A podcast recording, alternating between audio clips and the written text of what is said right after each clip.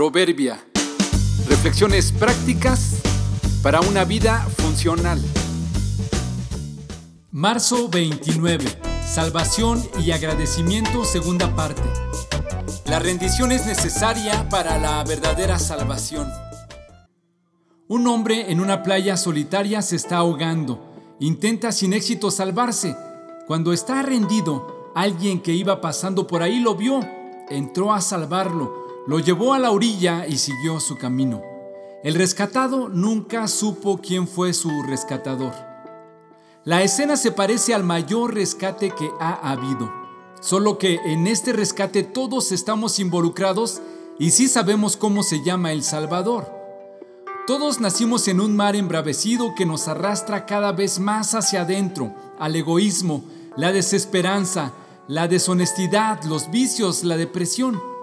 Por más que intentamos salir, nos estamos ahogando. Estamos desesperados. Alguien que parece tener buena voluntad nos lanza pequeñas tablas para aguantar. Alcanzamos a oír que nos grita, sujétate a alguna de ellas, te puede ayudar para salir a flote. Son muchas y de muchos tamaños. Una dice salud, otra dice riqueza, otra belleza, una más inteligencia.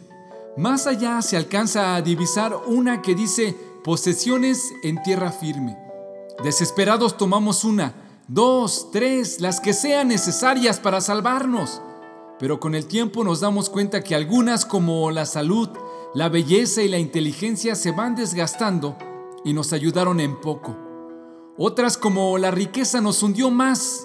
¿De qué te sirven las posesiones en tierra firme cuando te estás ahogando?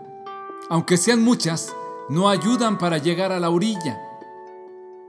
Aunque todos se están ahogando, no todos desean ser salvados.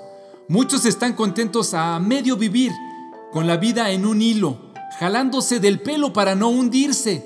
Otros ni siquiera saben que hay una posibilidad. La realidad es que todos ocupamos ser rescatados espiritualmente. Pero en este rescate es fundamental entender cuatro cosas. Uno, el rescatador no iba pasando por ahí, planeada y deliberadamente ha venido a salvarnos. Dos, un requisito para la salvación es dejar de luchar y rendirnos completamente. Tres, el Salvador no es anónimo, se llama Jesús.